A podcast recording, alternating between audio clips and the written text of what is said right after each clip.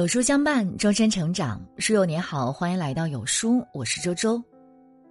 今天我们要分享到的文章是：中年女人不停止内耗，所有养生都是徒劳的。今年央美毕业展上，一组名为“自造的欢愉”的油画引发网友热议。油画以当代女性的焦虑为主题。清晨，女人对镜发愁，焦虑容颜，害怕老至将至。路遇摩登女郎，焦虑身材，低头自惭形秽。夜幕降临，又因不确定的人和事辗转反侧，难以入眠。生活中，每个女人都曾有过类似的经历，尤其是到中年以后，肩挑事业，手扛生活，担子越来越重。时间和精力却大不如从前，于是，一路走一路忧，陷入了深深的内耗中。稻盛和夫曾说：“这个世界上极亏本的事情，就是为尚未发生的事情担忧，为自己想象的结果而焦虑。”很多时候，生活之累，累在心；心若不累，一切皆明。女人后半生。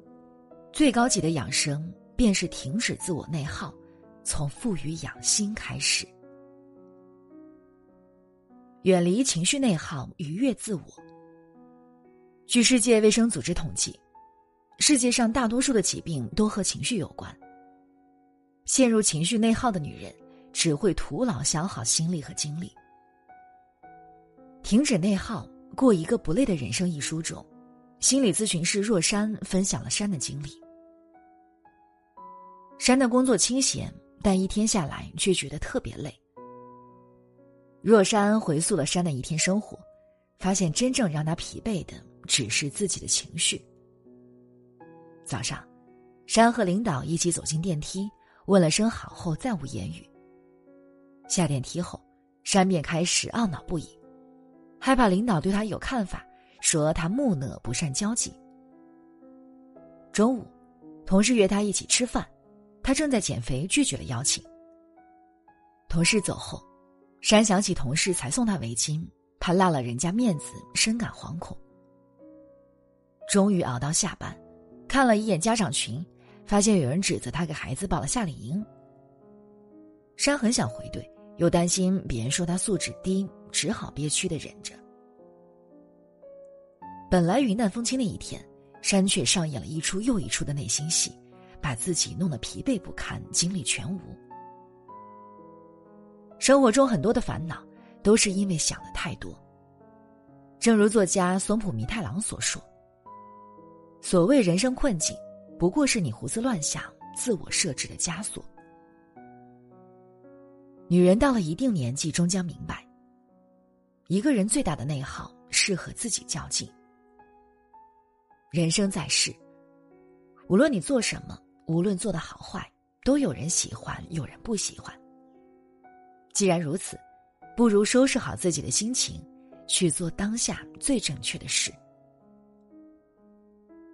二，远离工作内耗，掌握生活。看过一个故事，很受启发。猴子想吃水果，种下一棵梨树，听说杏树成长周期短，于是拔掉梨树，改种杏树。没过多久，听说桃树更快，又改种桃树，随后又改种樱树。就这样，猴子辛苦的种了一辈子果树，到头来什么果子都没吃到。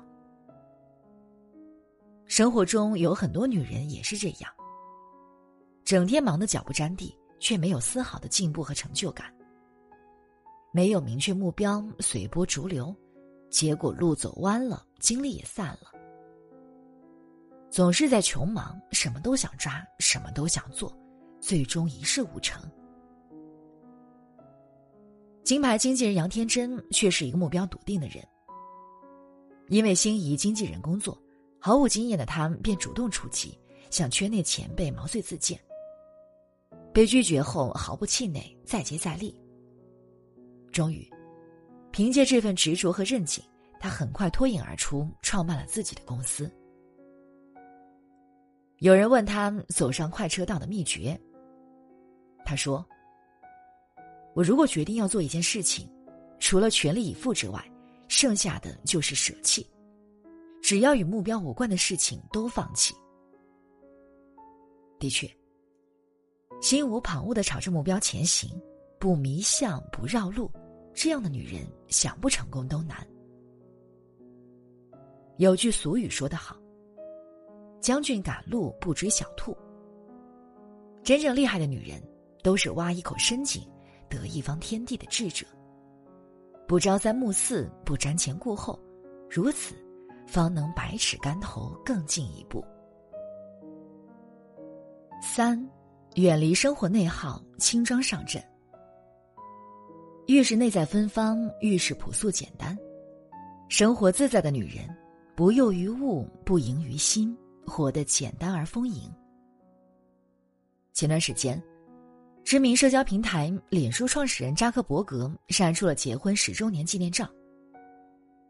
结果不少人吐槽他妻子普利希拉陈的长相和着装，但他却从不在意，始终率真随性。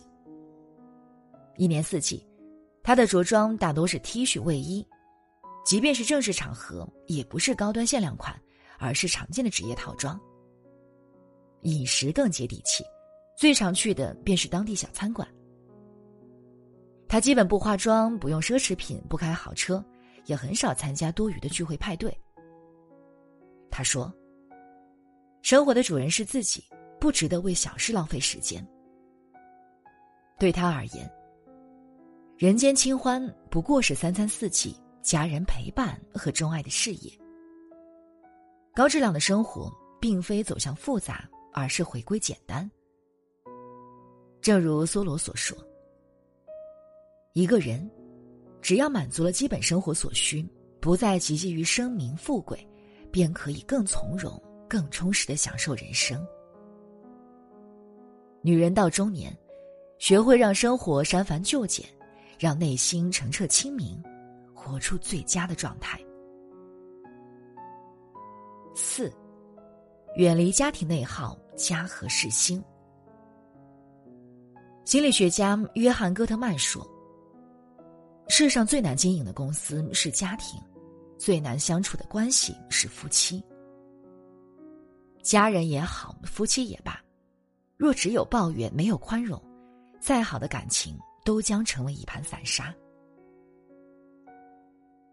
情感节目《爱情保卫战》中。郑女士一出场就竖起了浑身的刺，满脸委屈的数落丈夫，闹着要离婚。在锅里炒两下就叫做饭，衣服往洗衣机里一丢也叫洗衣服。你真的是为家庭为生活，为什么事事有缺点？就你这样，我们什么时候能富起来？面对郑女士的指责，丈夫曾先生叫屈不断。原来两人开了一家小吃店。母亲过来帮忙照顾孩子、打理生意。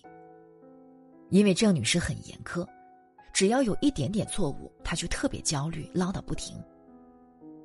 即便是孩子调皮捣蛋，不小心打翻调料、弄倒桌椅，她也会因心烦而训斥一番。久而久之，母亲不堪其苦，带着孩子回了老家。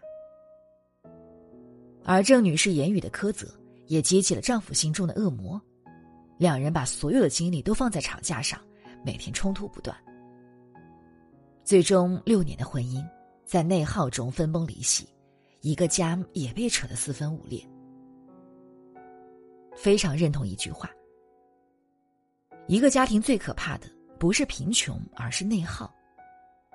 凡事挑剔指责，只会寒心冷清，日子越过越衰败萧条。